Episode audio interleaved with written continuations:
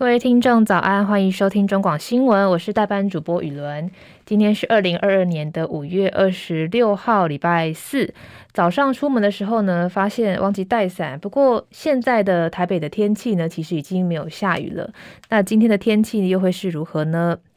气象局表示，今天的西南季风呢，会再略微增强一点，也会替这个西半部带来更多湿暖的天气。不过，随着锋面这个回到北部的上空，雨势的空档也会变得比较多一点。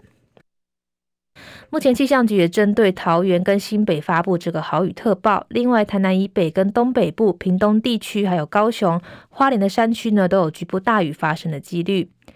这样的天气呢，要到礼拜六之后，北部会开始慢慢的好转，但是迎风面的西半部还是要注意这个雷阵雨发生的可能。礼拜天到下个礼拜一，北太平洋的高压增强，锋面呢在逐渐北抬到长江的东海一带，台湾的天气呢也会变得比较单纯，剩下中南部的沿海会有短暂阵雨，但是北台湾要注意这个背风侧可能会出现的沉降增温现象，高温容易飙破三十度以上，所以记得下礼拜外出要记得补充这个水分。目前天气呢？目前台北是二十三度，台中是也是二十三度，嘉义二十五度，台南是二十五度，高雄二十五度，台东二十五度，东半部的花莲、宜兰都是二十二到二十三度，基隆是二十二度，外岛的马祖是十九度，我比较冷，金门是二十一度，澎湖是二十五度。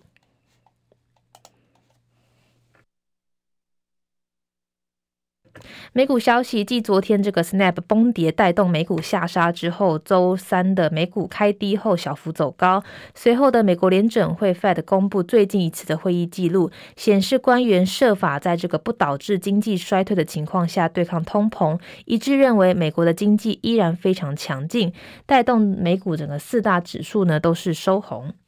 最终的收盘道道琼指数是上涨一百九十一点，收在三万两千一百二十点。纳斯达克指数也是收在一百上涨一百七十点，一万一千四百三十四点。标普五百指数上涨三十七点，最终收在三千九百七十八点。费城半导体指数也是上涨五十五点，收在两千八百八十二点。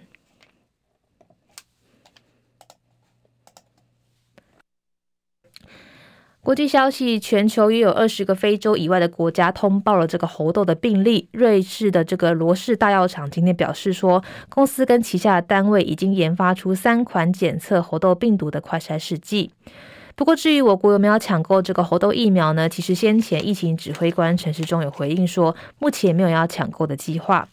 另外，发言人庄人祥也补充说，台湾曾经在一九四五年有推动接种这个天花疫苗，目前四十五岁以上的民众都有打过，未来会持续关注这个疫情。欧盟今天提议制定这个新规定，让俄罗斯的权贵更难逃制裁的下场，并将没收这些资产呢，来协助协这个重建乌克兰的铺路。欧盟执委会发表声明说，俄罗斯侵略乌克兰持续进行的这个时候呢，欧盟的限制措施充分落实实施至关重要，绝对不可以让这些违反实施规定的行为给得逞。今天的提案一直在确保违反限制措施的个人跟实体资产未来能有效被没收。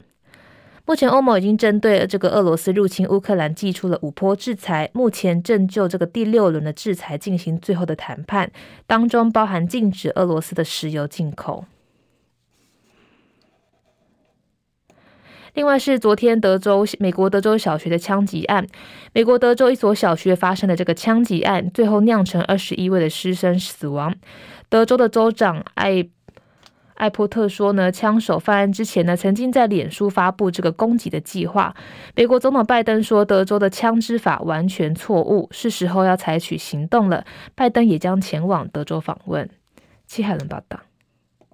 美国媒体报道，当局证实枪手是当地十八岁的拉莫斯。昨天，他持枪攻击德州尤瓦尔迪的洛伯小学之后，遭到警方击毙。犯案的动机还在调查。德州州长艾波特说，拉莫斯犯案之前十五分钟曾经在脸书公布攻击计划，使用的是 AR 十五攻击型步枪。德州官员强调，枪手有心理健康问题，拒绝在德州采取更严格的枪支管制措施。这起枪案震惊全美，一共造成了二十一人死亡。还有十七人受伤，伤者没有生命危险。枪手前往校园犯案之前，枪击了自己的祖母，祖母脸部中枪，随后报警。共和党籍的德州州长艾波特召开记者会时，遭到了民主党政治人物反永枪的欧洛克当面指责，表示这起惨剧要算在州长头上。美国总统拜登表示，将和第一夫人前往德州慰问。拜登说，所有美国人都必须站在一起，为尤瓦尔迪社区的苦难而努力。他还直指青少少年能合法购买为杀人而设计和销售的武器是错误的。记者戚海伦报道。另外，其实从那个疫情爆发之后，日本政府在二零二零年的四月呢，就采取这个严格的边境管制措施，暂停接纳外国的观光旅客。但是目前呢，已经在考考虑这个调整这个措施。日本首相岸田文雄最快明天就会宣布相关的内容。台湾消息有媒体报道说，新竹市长林志坚会转战桃园来选。他昨天晚间接受节目专访说，目前在意的是找到好人选来延续这个新竹的市政，而且目前也会以防疫优先。林志坚说，桃园市长郑文灿其实在这个市政工作上有很好的成绩，桃园在地也有一些人选。这个时候，桃园跟中央啊，还是民进党都是执政党。最重要的事情呢，就是防疫优先，谈论选举不会是民众的期待。而针对媒体报道说他点头转战桃园，他的前提是要先找到他主意的这个接棒人选。林志坚也澄清说，其实每个对于每个即将卸任的市长来说呢，都会很努力的在意说有没有找到这个八年的政绩可否继续延续的人，所以其实没有这个问题，只有能不能找到好人选，让市政可以接棒延续下去。另外，台科大的学生会昨天晚间在脸书说，学校将提出接收华夏科技大学的提案，目标在本会期的校务会议中通过。这个教育部也证实这个消息，表示呢，华大科下也拟将退场，并把这个并把这个校产给捐给台科大。台科大表示，华夏科大因为董事会这个内部失灵等因素，二零零二年呢开始由教育部派任公益的董事跟监察人经营到现在，代表目前的华大科下的举这个董事呢均是由这个教育部来行使职权，未来呢也会举办这个公听会，在资讯透明的共识下进行接收。中油炼制事业部的前执行长徐汉涉贪，在办公室跟住家被查扣不明款项高达两千八百九十万现金。二十四号侦结，检方将这个徐汉等人给起诉。昨天晚间移交桥头地院来审理，目前还在开庭当中。另外涉案的刘姓、黄姓跟陈姓等人，分别已经以二十万、十万还有十五万元交保。接下来是十分钟的。这个早报时间，首先是自由时报的头版头条，谈到了昨天前行政院长张善政突袭送礼，邱毅胜拒收。不过又是事先没约，所以这个张善政说：“难道连卡片都不收吗？”国民党桃园市长参选人张善政礼拜一没有约好，就拜会桃园市议会的议长张呃邱义胜，吃了闭门羹。昨天下午，张善政拜会立委万美玲、鲁明哲之后呢，转战议会拜会这个议员詹江村。结果詹呢临时宣布取消，但是张善政还是去了，并想这个送给他自己做的茶树精油端午节的礼物给邱义胜，但是被驻警给婉拒。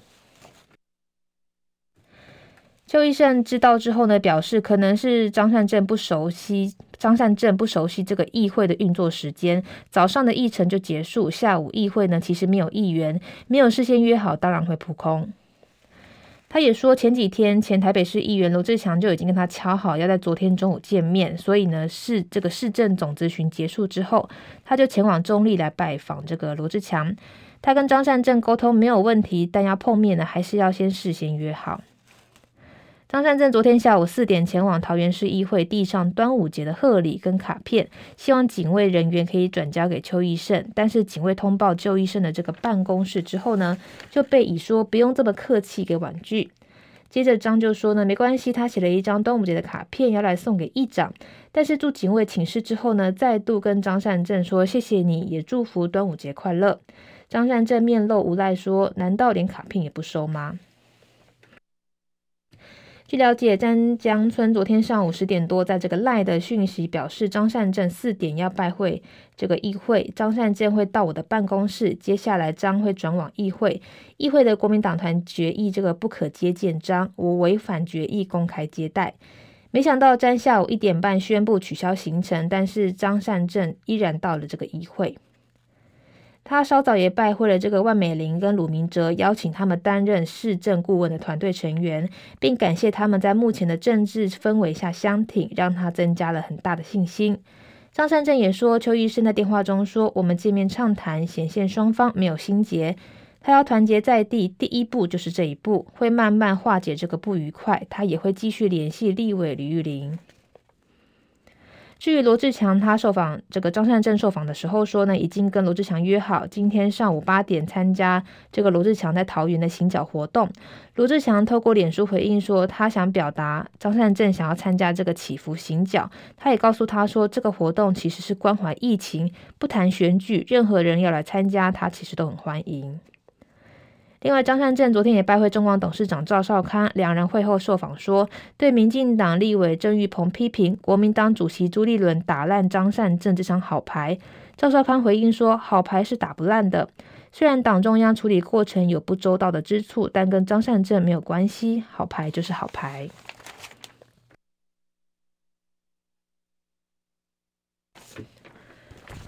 接下来是联合报，联合报头版头条谈到了美日军机巡航反制，共军台海周边实战化演练，严正警告台美勾连。美国总统拜登日前表示，如果中共武力攻台，美国将会军事介入，引起北京强烈的不满跟抗议。共军的东部战区发言人示意昨天公布，最近共军东部战区在台湾周边举行这个海空域多兵兵种的联合备战跟实战化的演练，并称呢，这个是近期对台美勾连的严正警告。国防部昨天表示，有关台海周边的这个空军的这个共机舰的动态呢，国军运用了联合勤监侦的手段，均能全程掌握。另外，针对共军的动态，国防部均以这个料敌从宽的原则来评估，纳入可能行动的方案来研讨，并应切这个成应切来试处。就在拜登访日本之际呢，中俄两国空军二十四号在日本海、东海、西太平洋的海域上进行这个联合空中战略巡航。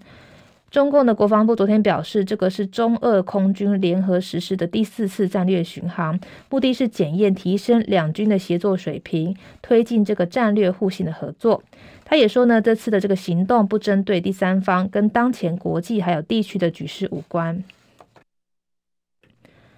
尽管中共的国防部这样说呢，但是美日不这样看。日本防卫省的人士表示，航空的自卫队跟驻日的美军战机二十五号下午在日本海上空空编队飞行，因为中国大陆跟俄罗斯轰炸机前一天在日本的周边空域编列飞行，加上北韩二十五号上午试射这个弹道飞弹，日美日美的这个战机编列队飞行可能是反制的作为。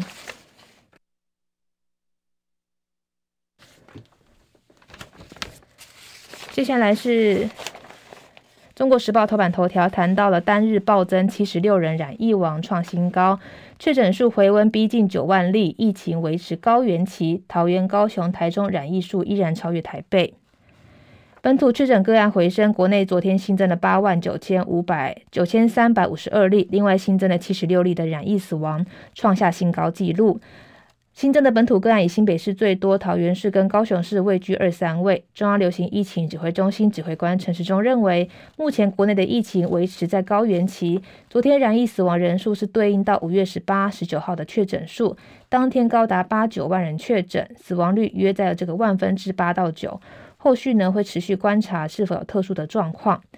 另外，蔡英文总统昨天也强调，这波防疫呢进入最后的关键时刻，呼吁中央跟地方政府共同合作防疫。单日的染疫死亡人数再创新高，昨天暴增了七十六例。指挥中心表示，新增的个案年龄分布是三十岁到九十岁以上，其中的七十三人有慢性病史，三十一人没有打疫苗，当中五十人的年龄大于八十岁。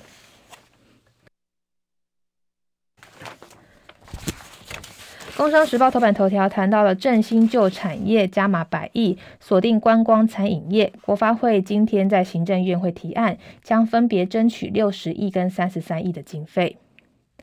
这一波疫情再次重击观光跟餐饮产业，国发会今天将在行政院报告，因这个疫情新一波的振兴作为当中，提出这个百亿规模的振兴方案，并以受创最严重的交通部跟经济部主管的艰困产业，像是观光跟餐饮产业，给予这个各约六十亿跟三十三亿的经费，而且不只补助这个团体旅游，连自由行也有望受惠。